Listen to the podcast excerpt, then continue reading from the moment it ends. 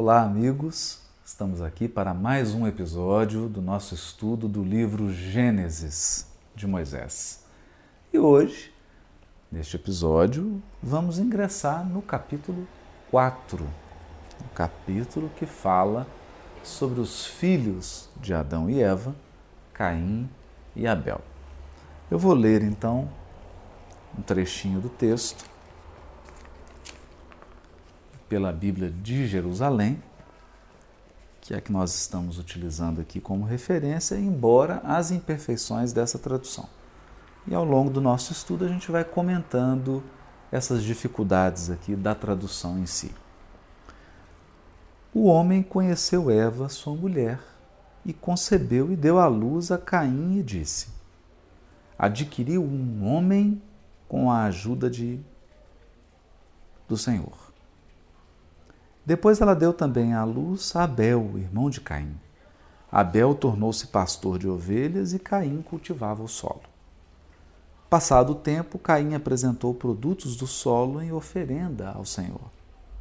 Abel, por sua vez, também ofereceu as primícias e a gordura de seu rebanho. Ora, o Senhor agradou-se de Abel e de sua oferenda, mas não se agradou de Caim e de sua oferenda. E Caim ficou muito irritado e com o rosto abatido. O Senhor disse a Caim: Por que estás irritado e por que teu rosto está abatido? Se estivesses bem disposto, não levantarias a cabeça? Mas se não estás bem disposto, não jaz o pecado à porta? Como o animal acuado que te espreita? Podes acaso dominá-lo? Entretanto, Caim disse a seu irmão Abel: Saiamos. E como estavam no campo, Caim se lançou sobre seu irmão Abel e o matou. O Senhor disse a Caim: Onde está o teu irmão Abel? Ele respondeu: Não sei. Acaso sou um guardador de meu irmão? O Senhor disse: Que fizeste? Ouço o sangue de teu irmão do solo clamar para mim. Agora és maldito e expulso do solo fértil que abriu a boca para receber de tua mão o sangue de teu irmão. Ainda que cultives o solo, ele não te dará mais seu produto. Minha culpa é muito. Então Caim disse ao Senhor: Minha culpa é muito pesada para suportá-la. Vê, hoje tu me banes do solo fértil, terei de ocultar-me longe de tua face, e serei um errante fugitivo sobre a terra. Mas o primeiro que me encontrar me matará. O Senhor lhe respondeu: Quem matar Caim será vingado sete vezes. E o Senhor colocou um sinal sobre Caim, a fim de que não fosse morto por quem o encontrasse. Caim se retirou da presença do Senhor e foi morar na terra de Nod, a leste do Éden. Então, aqui termina aí o versículo 16. Nós estamos aqui no capítulo 4, versículos 1 a 16. E antes de nós começarmos a já identificar o conteúdo espiritual, a essência de algumas coisas da, dessa passagem, eu vou ler dois poemas que estão nesse projeto maravilhoso publicado pelo C, que é o projeto Número Infinito, que redundou nesse livro e no CD de músicas, em que o José Henrique Martiniano musicou os poemas do Augusto dos Anjos fez os arranjos maravilhosos e aí facilita a nossa compreensão. E aqui nesse livro há um, um estudo dessa obra, uma comparação dos poemas do Augusto dos Anjos encarnado e depois desencarnado. Mas dois poemas aqui em especial nos chamam a atenção porque eles dizem dessa passagem em específico, né, da expulsão de Adão e Eva do paraíso né, do Jardim de Éden, ou Jardim de Delícias, e agora de um agravamento da situação, porque se antes, com a expulsão do paraíso, do Éden, que dava todas as coisas sem a necessidade do homem cultivar, dizer, o jardim oferecia tudo, na consequência da ação de Adão, ele precisaria agora, já fora do jardim de Éden, cultivar a terra. Encontraria pedras, espinhos, cardos, obstáculos, mas a terra seria fértil. Ela produziria em correspondência ao esforço de cultivo de Adão. Agora, com o primeiro assassinato de dois irmãos. Né? Essa, essa passagem emblemática e simbólica de um irmão assassinando o outro. E aqui não sejamos ingênuos, não se trata apenas de irmãos de sangue. A passagem faz uma referência que qualquer pessoa é seu irmão. Então, o assassinato de qualquer pessoa é sempre o assassinato de um irmão. Sempre. Né? Ninguém mata um estranho, ninguém mata, ninguém faz um mal, porque também não é apenas matar no sentido físico, tirar o corpo. Né? Esse matar aqui tem sentidos profundos, profundos, profundos. É, mas ninguém faz mal a um outro, apenas um outro faz mal sempre a um irmão. E ninguém mata apenas um outro em função da nossa filiação divina. Todos somos filhos de um mesmo Pai e, portanto, devemos ao outro esse sentimento de família, família espiritual, família humana, em função da paternidade divina né? e do amor que Deus tem por todos os seus filhos todos eles indistintamente. Né? Mas olha que interessante. No poema Raça Adâmica, poema do Augusto dos Anjos, que está no Parnasse de Além e aqui a gente já percebe do título do poema, já é uma metáfora, já é uma interpretação dessas passagens que nós estamos estudando aqui. Raça adâmica. Então está falando de um gênero humano, de um tipo humano uma tipologia humana, como nós já comentamos aqui. Olha que bonito. A civilização traz o gravame da origem remotíssima dos árias, estirpe das escórias planetárias, segregadas num mundo amargo e infame árvore genealógica dos párias. Faça mister que o cárcere a conclame para a reparação e para o exame dos seus crimes nas quedas milenárias. Foi essa raça podre de miséria que fez nascer na carne deletéria a esperança nos céus inesquecidos. Glorificando o instinto e a inteligência, fez da terra o brilhante graal da ciência, mas um mundo de deuses decaídos. É um poema maravilhoso, é? É, porque reflete isso aqui, né? como nós já falamos. Os textos que nós estamos estudando, eles são evocações da experiência, de grupamentos de espíritos que são, na linguagem forte, Augusto dos Anjos, né? é uma linguagem pesada. Né? Então ele fala assim: ó, escória, né? escórias planetárias. Esses espíritos são. É, é, né, é, o, é o, o resto, né? É aqueles que não conseguiram mesmo acompanhar a evolução dos orbes em que eles evoluíam, em especial o orbe capela, o orbe da, do sistema de capela, em especial, né? porque não é o único. É... E aí eles vêm para o cárcere, dizer, uma prisão no mundo primitivo.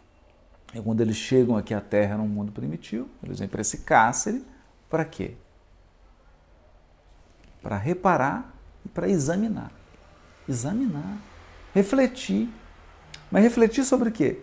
Sobre quedas milenárias.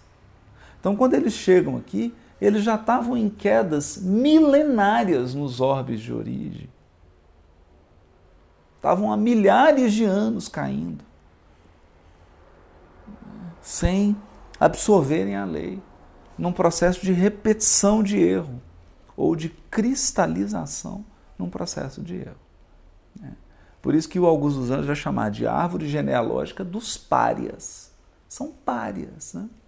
É, ou, no, no sentido exato da palavra, marginais. Marginais no sentido de estão à margem do processo. Estão à margem porque alguém os colocou à margem? Não. Deus não exclui ninguém. Deus não marginaliza ninguém. Estão à margem por uma opção própria, né? que é o que nós estamos observando agora. Né? Uma pessoa que enche o corpo de explosivo e que vai para Londres em um metrô ou para Paris, para uma ponte famosa, para um lugar turístico, para explodir, matar pessoas é? Ele está sendo marginalizado por Deus? Não.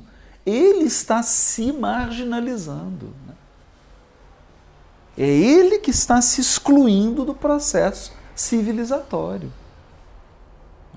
É a própria pessoa né, que está se excluindo do progresso humano. Porque a humanidade atingiu hoje uma sensibilidade pelas suas leis, pelo seu grau de civilidade, uma sensibilidade para esse tipo de coisa. Quer dizer, nós não, não toleramos mais isso. Uma pessoa explodindo, matando crianças, usando arma química em crianças, mulheres indefesas, né? Velhos. Imagine isso. Né? Não é uma guerra que homens fortes estão jogando, que já é horrível, né? já é uma coisa bárbara. Não, não, é uma pessoa forte usar uma arma química, uma criança de 4 anos, indefesa. Né? Então, é o auge da covardia, é o auge da maldade, da rebeldia. É? A criatura mergulha o seu psiquismo no mar sombrio da delinquência, no mar sombrio da perversidade. Quando nós nos permitimos ser perversos, porque isso pode acontecer comigo, pode acontecer com você, pode acontecer com qualquer um de nós. Quem comanda isso? A vontade. É a vontade que comanda. A criatura só atinge esse patamar porque ela quer. E ela sai quando ela quiser. É? Porque a vontade é o agente poderoso que direciona, tanto para a queda quanto para a redenção. É. Então, o que Augusto dos Anjos está ponderando nesse poema é que a, a civilização planetária, a civilização da Terra, tem um gravame. Ela tem um, um problema, né? que é a presença desses seres já enrijecidos e que vão construir a civilização ariana, que é a civilização hoje que domina o mundo. Né? Então, a civilização que elege a ciência, a tecnologia, como a finalidade da vida, né? e mesmo que provoque os distúrbios, as desigualdades, os crimes, não importa, ela insiste nesse projeto e representando então é, glórias, é claro. E quem não se encanta com um avião imenso voando, com uma internet, com um computador poderoso, quem não se encanta com essas tecnologias? Mas quando você examina o campo afetivo, emocional e espiritual desses seres, eles lembram deuses caídos. Né? Deuses caídos por quê? Porque eles já apresentam um potencial, eles já apresentam uma condição de estar muito além e, no entanto, estão chafurdados no vício, nas paixões, na iniquidade, na maldade, na perversidade e na delinquência. Então, essa é a, é a o que o Augusto Anjos vai chamar de raça adâmica. É? é? o tipo humano padrão. Esse é o homem padrão da Terra.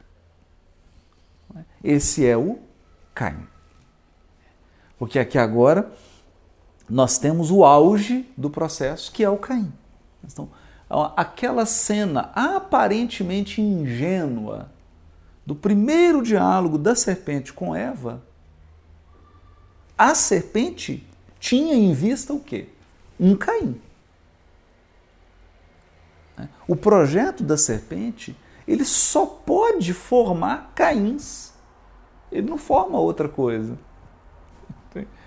Olha que interessante isso. Então nós poderíamos dizer que, como gostava de dizer o Honório Abreu, né? ele gostava de dizer isso, que do ponto de vista físico, é, nós temos o processo de concepção. Então, um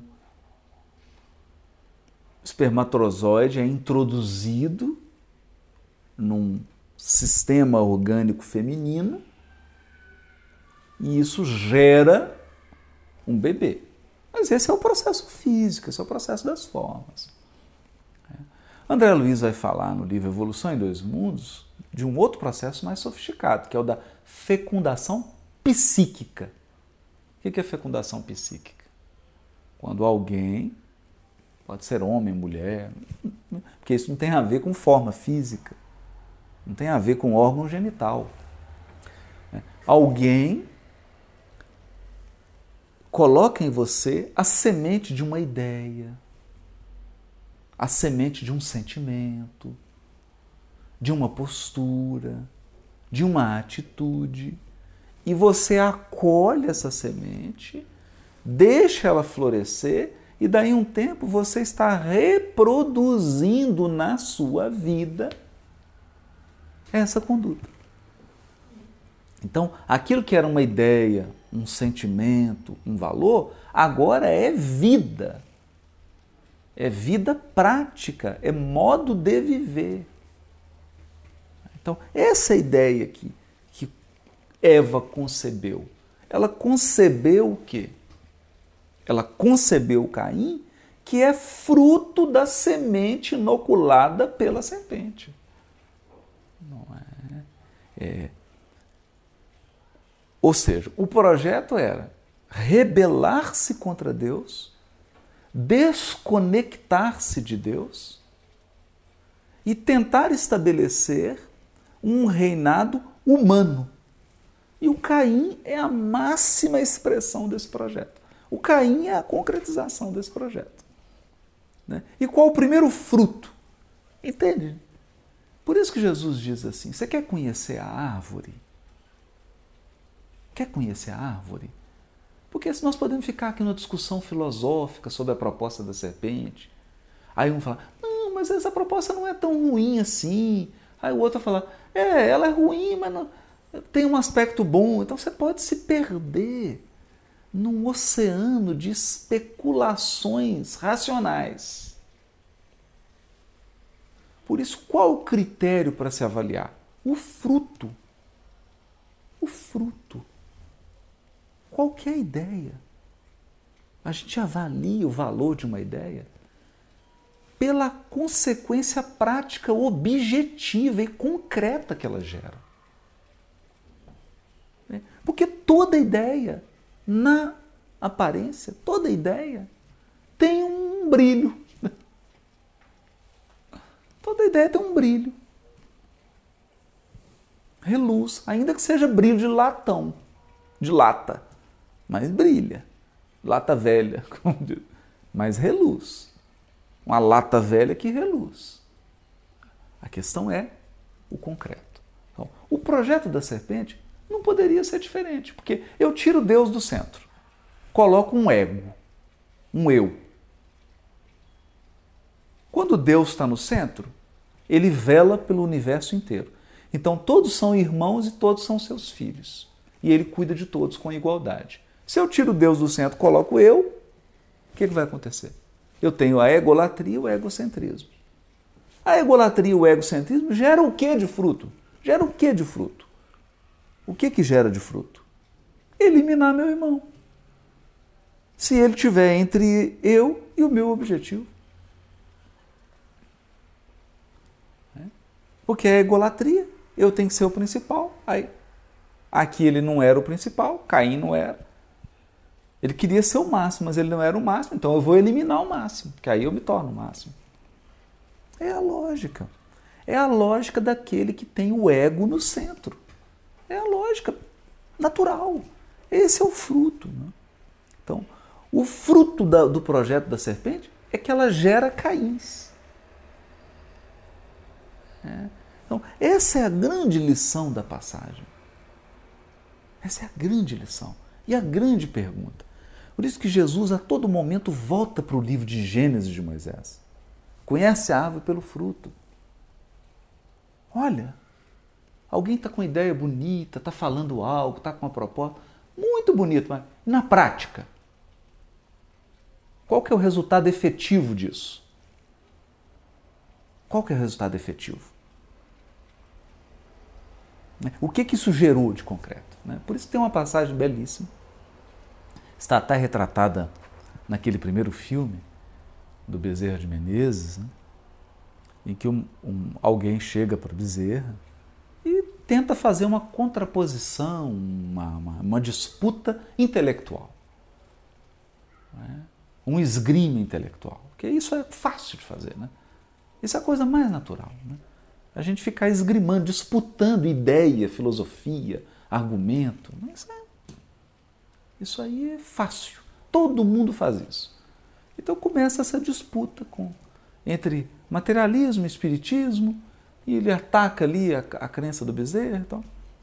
E o Bezerra, muito simples, foge desse esgrima, dizendo: olha, então me apresenta os resultados. Quer dizer, qual o fruto do materialismo? Alguma mãe que perdeu o filho que ele consolou? Alguém que perdeu tudo e que foi amparado?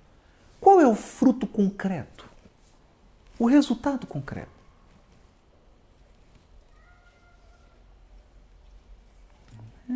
Então nós temos que atentar para isso. Ficar muito atento para isso. Que isso também tem acontecido, até no movimento espírita. Surgem ideias, pessoas agredindo outras, criticando obras, criticando missionários, trabalhadores. Vamos ver qual que é o fruto desse crítico. O que, que ele apresenta de fruto concreto? O que, que a sua vida gera de bem-estar para a comunidade na qual ele está inserido? O que, que ela gera? Qual o fruto? Então, aqui o texto bíblico, engenhosamente, começa com a proposta de uma serpente e Eva, ingênua, Adão, da... temos Caim. Chegou Caim, o fruto. Né? E Caim é um assassino. Porque o processo do reino do eu é um processo de assassinato. Para que exista uma, exista uma fortaleza do eu, né? do eu que eu falo aqui, do egoísmo, né? Egolatria, o egoísmo. Porque no reino de Deus não há uma anulação do eu. Não. Não. No reino de Deus, o eu se submete à inteligência suprema e ao amor supremo. Mas ele está ali presente. Agora, no reino do eu, não. No reino do eu, eu elimino tudo, só tem eu. É, essa é a, a diferença aqui. E a primeira tendência da egolatria e do egoísmo é eliminar o outro. Eliminar o outro. Eliminar. Então, a primeira coisa que eu penso, tirar a pessoa do grupo, excluir ela do movimento, matar, não deixar que ela fale, não deixar que ela participe, excluir. Exclusão. Que a constelação familiar vai falar muito dessa lei, né? que a lei dos sistemas é uma lei de inclusão. Né? A exclusão é ferir a lei divina. Ferir a lei divina. Por isso Jesus não exclui Judas do colégio apostólico. Jesus adverte ele, fala: Eu sei o que você está fazendo. Eu sei o que você vai fazer. Você só está iludindo a você, a mim não. Mas não exclui. Ninguém exclui Judas. Ele que se excluiu. Isso é bonito. Isso é muito bonito. Então, o processo de exclusão é o processo do Caim. E por isso o poema aqui lindíssimo. Outro poema do Augusto dos Anjos, está aqui no número infinito, essa coletânea, né? chama Civilização em Ruínas. Civilização em Ruínas. Todo o mundo moderno horrendo em ruínas. Deixa agora escapar o horrendo fruto de miséria e de dor, de pranto e de luto, feito de sane e de cadaverinas. Olha só. Está percebendo que ele está evocando palavras ligadas a Caim? Ó, porque onde tem assassino tem cadáver. Não é? Onde tem assassinato tem insânia, loucura. É? Caim é fruto de um projeto. Olha, então vou ler de novo. Todo mundo moderno horrendo, em ruínas. Deixa agora escapar o horrendo fruto. O fruto, a consequência de miséria e de dor, de pranto e de luto. Por quê? Porque houve morte, assassinato. Feito de sangue e de cadaverinas. Em vão sobre o calvário áspero e bruto, sangrou Jesus em lágrimas divinas, sob as ofensas torpes e tigrinas, atentarem-lhe o espírito incorrupto. Saturada de treva, angústia e pena, a civilização que se, se condena suicida-se num báratro profundo. Porque na luz dos círculos da terra, nos turbilhões fatídicos da guerra, ainda é Caim que impera sobre o mundo. Forte, né? Vou ler de novo. Porque na luz dos círculos da terra, nos turbilhões fatídicos da guerra, ainda é Caim que impera sobre o mundo. Então basta a gente olhar. Você olha hoje para os governos, para os fenômenos das nações estão ocorrendo, sobretudo envolvendo a Ásia. Quem que impera sobre o mundo? Caim. Caim. E a sua fome de morte, a sua fome de sangue. Isso é importante, né? Agora, quando nós comentamos isso aqui,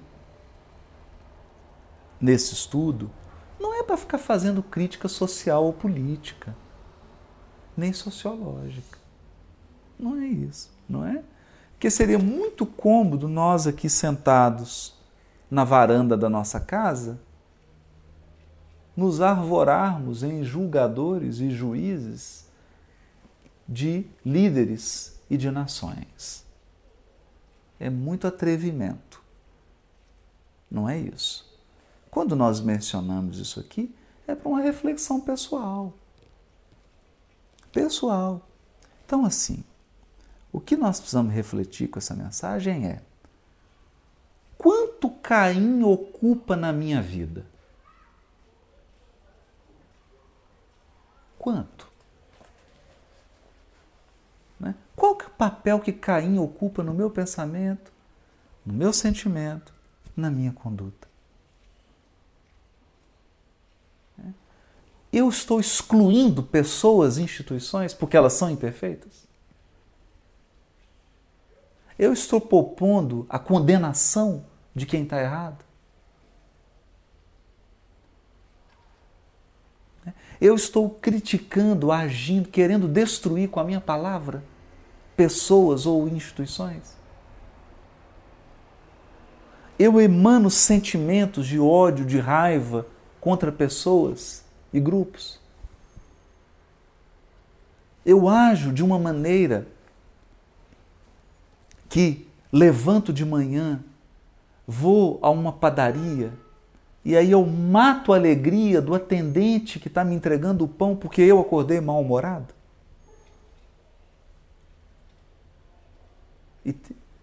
Eu vou para o aeroporto e tiro a tranquilidade da pessoa que está trabalhando simplesmente porque eu estou ansioso? Isso é Caim. Isso também é Caim. Isso também é Caim.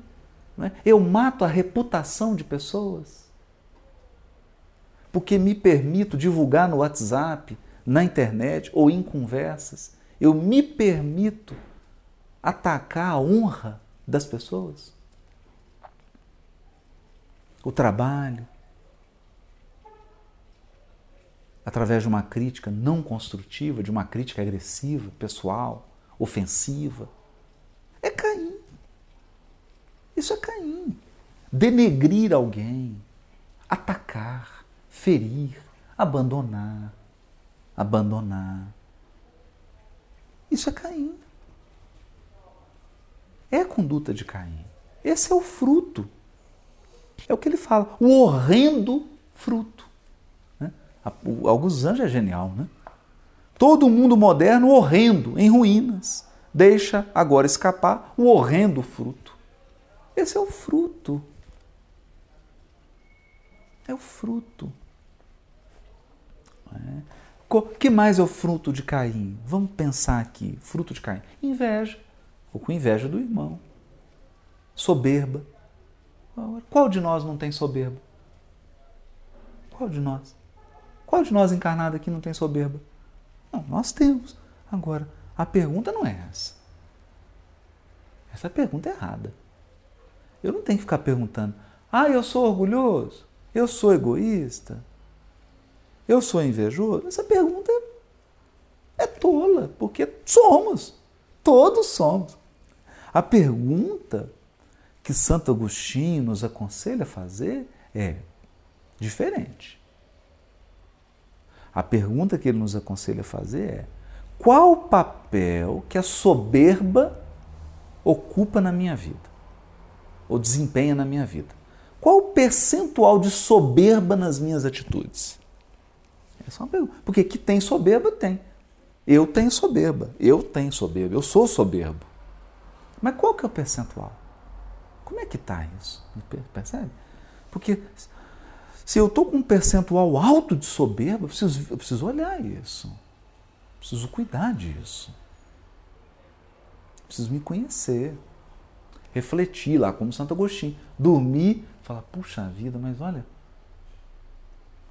aquela hora que eu estava no trânsito, por que, que eu fiz aquele jeito? Soberba, nossa, então a soberba agora está influenciando até a maneira como eu dirijo. Olha. Puxa vida, eu fui na loja, vi um negócio. Mas olha, engraçado, a inveja agora ela está influenciando até a roupa que eu compro, que eu estou comprando por inveja. Eu não estou comprando para atender uma necessidade. Essa reflexão é mais profunda. Essa é a reflexão que nós devemos fazer. Esse é o conhece a ti mesmo. É você medir percentual. Qual o percentual de orgulho na minha vida? O que, que é o orgulho? Puxa vida, rapaz, nós está complicado, porque o orgulho agora está influenciando a minha relação com meu filho, com minha filha. O orgulho agora tá, chegou na minha relação conjugal. Não, então tá sério. Tá sério, eu preciso acender a luz vermelha, preciso corrigir isso. Não é perguntar, eu tenho ou não tenho orgulho. Não existe encarnado na Terra que não tem orgulho. Não existe ninguém encarnado na Terra que não tem inveja tem ninguém encarnado que não tenha violência. Violência, soberba, inveja, maldade, prepotência, egoísmo, vaidade, todos os encarnados na terra possuem. Porque quem não possui nada disso não encarna mais na, em planetas como a Terra, no mínimo. No mínimo. Se encarnar, encarna em outros orbes muito à frente, mas não em orbes físicos como a Terra. Não encarna. Encarna. Está aqui encarnado? Tem isso, mas essa pergunta. É. A grande pergunta é percentual. Qual o percentual que a maldade. O que, que a, a maldade já está já está ditando como que eu faço compra no supermercado?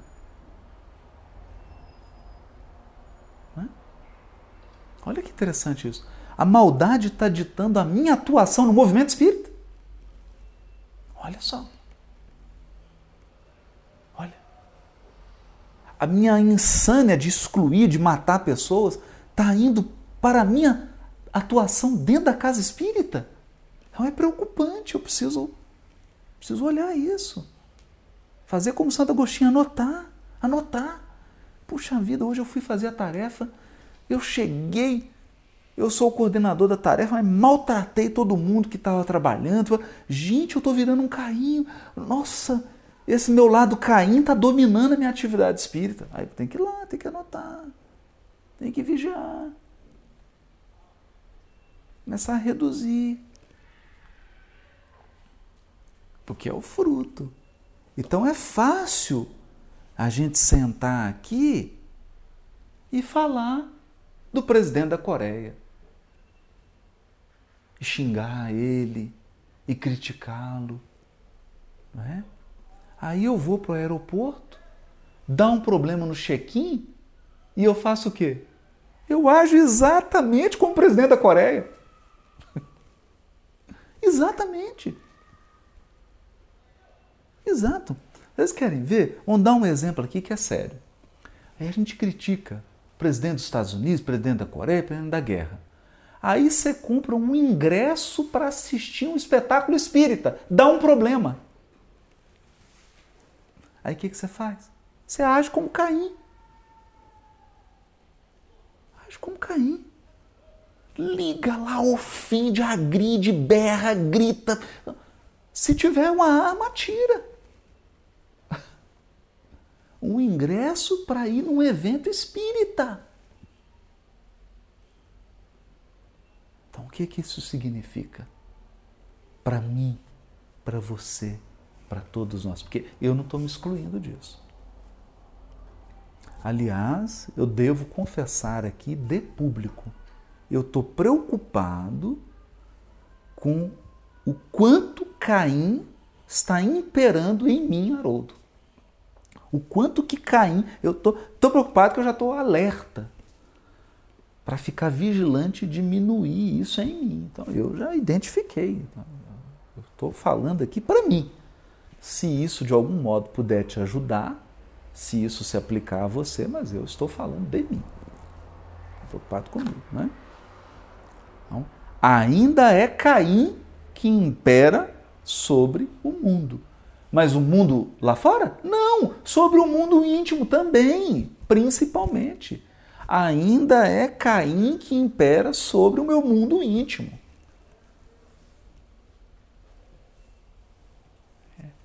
Porque se eu pegar as últimas três semanas, eu, eu, as últimas três semanas da minha vida e contabilizar os minutos em que as minhas ações, sentimentos, sentimento, pensamentos e palavras estavam em harmonia com Jesus, desse tamanhozinho assim. Mas se eu somar as palavras, atitudes, pensamentos e sentimentos que estavam em sintonia com Caim, dominou quase que todo o tempo das últimas três semanas.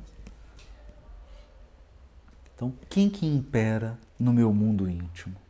Quem que está dando ordens aqui? Quem que é o presidente do meu coração?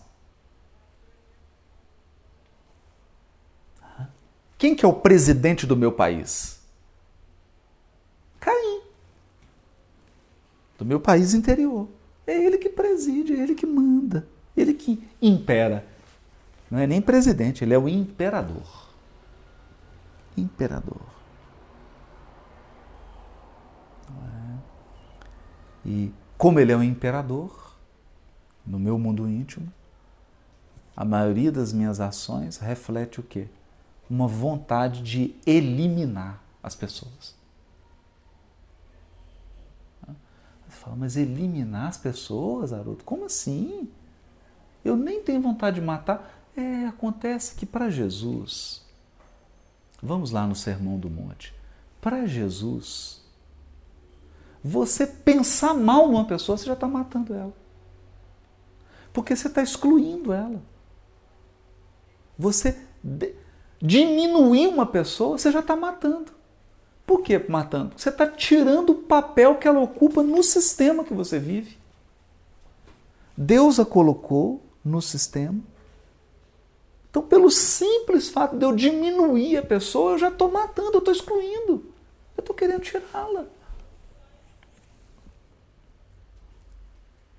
É. Como diz Jesus, só de eu falar raca, só de eu falar alguma coisa que denigre a imagem de alguém, eu já estou agindo sob inspiração de Caim. Né? É Caim imperando sobre o meu mundo íntimo. É? Então, aqui a gente viu o tamanho do problema que nos espera. Agora, fazemos essas reflexões não para desanimar ninguém, não para deixar uma mensagem de desalento, de desesperança. Não, de jeito nenhum. Por que, que nós estamos dizendo isso? Para que, seguindo o conselho de Santo Agostinho, a gente adquira o hábito de toda noite pegar lá o iPad, né? E agora não é nem cadernetinha mais. Né? Pega o iPad ou o tablet, anota. Anota seu dia. Vai lá. Na primeira coluninha, Jesus. Na segunda, Caim. E anota. Acordei de manhã. Como é que foi o café da manhã? Jesus ou Caim? Depois fui para o trabalho. Como é que foi? No trânsito. Jesus ou Caim? E aí você vai, vai medindo. Para você. Não é para ninguém. Você não tem que mostrar isso para ninguém. Ninguém vai cobrar isso de você. Nem seu espírito protetor vai cobrar isso de você. É a sua consciência, é você, é sua meta pessoal de esforço. E aí nós vamos nos conhecendo. Então, a gente faz isso não é para já intervir e para melhorar, não, para se conhecer. Para eu ter a exata dimensão de quanto Caim manda em mim. Que depois que eu mapear, nossa, aí eu vou montar uma estratégia para, aos pouquinhos, tirar o poder de Caim e conferi-lo. Conferi-lo ao Cristo. Ao Cristo dentro de mim, interior, interno. É? Então, essa é a proposta que nós temos. Nós estamos estudando isso aqui para a redenção, para a nossa iluminação, não para a nossa depressão. Não é, não é para isso. Mas não podemos nos manter na ingenuidade é preciso identificar o fruto. Então, tem muita árvore bonita, com aparência bonita, com folha bonita, com flores exóticas e perfumadas, mas e o fruto? E o fruto? Qual é o fruto? O fruto é o propósito de toda árvore. É o propósito de toda árvore. Então fica essa lição aí com a ajuda do Augusto dos Anjos, né, que faz essa análise maravilhosa de toda a humanidade, de toda a civilização humana, nos ajudando também a fazer uma análise mais interior do nosso mundo íntimo, dessa imensidade que é o nosso território interior. Para que a gente faça aquela edificação proposta lá na questão 282 de O Livro Consolador, a edificação interior, que é o Evangelho dentro de nós. Então, até o próximo episódio, onde nós vamos conviver mais com o nosso Caim, estudar mais essa figura, e o Abel, o que foi assassinado, que há lições aí valiosas nessa passagem enigmática, simbólica, envolvendo essas grandes personagens desse drama. Até o próximo episódio.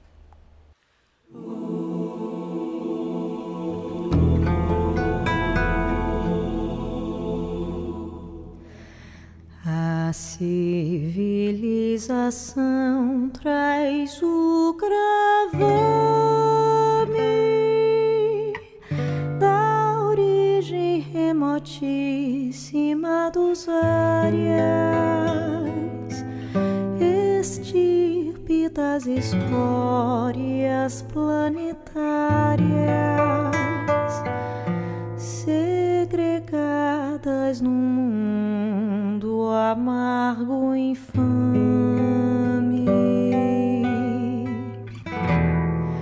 Árvore genealógica de párias, faz-se mister que o seria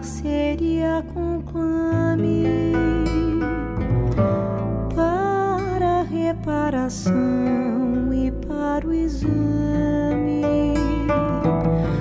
dos seus crimes nas quedas milenárias.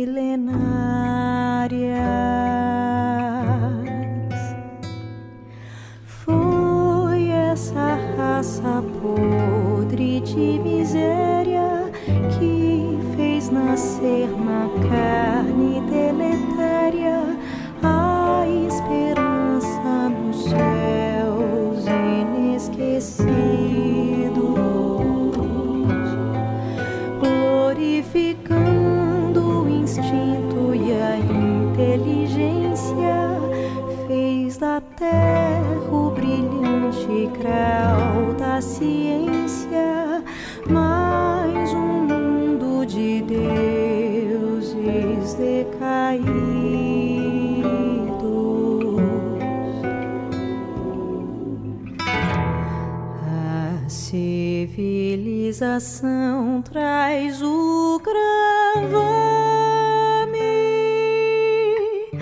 da origem remotíssima dos áreas, estirpe das escórias planetárias, segregadas no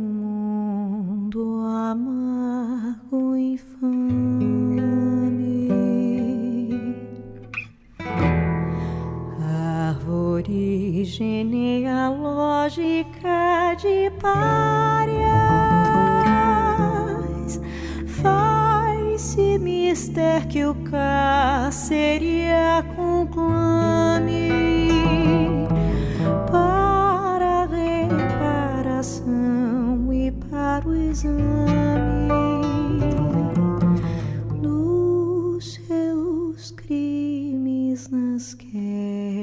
quedas milenárias.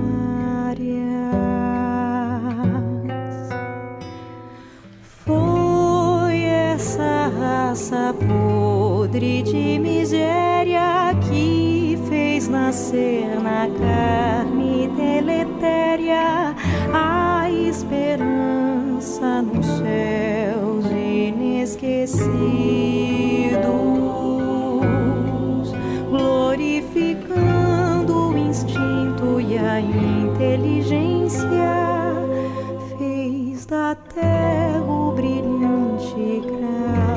terra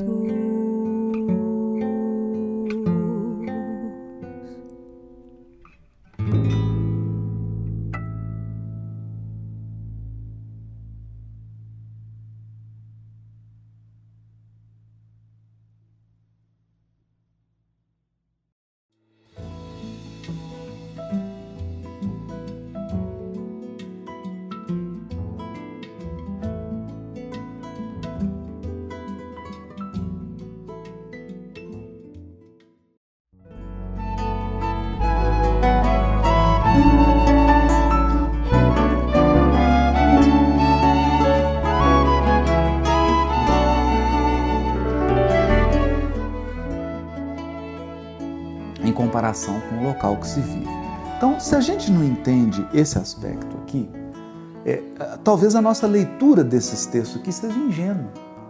Porque esses textos eles foram motivados por um sentimento interior que nem quem escreveu sabia.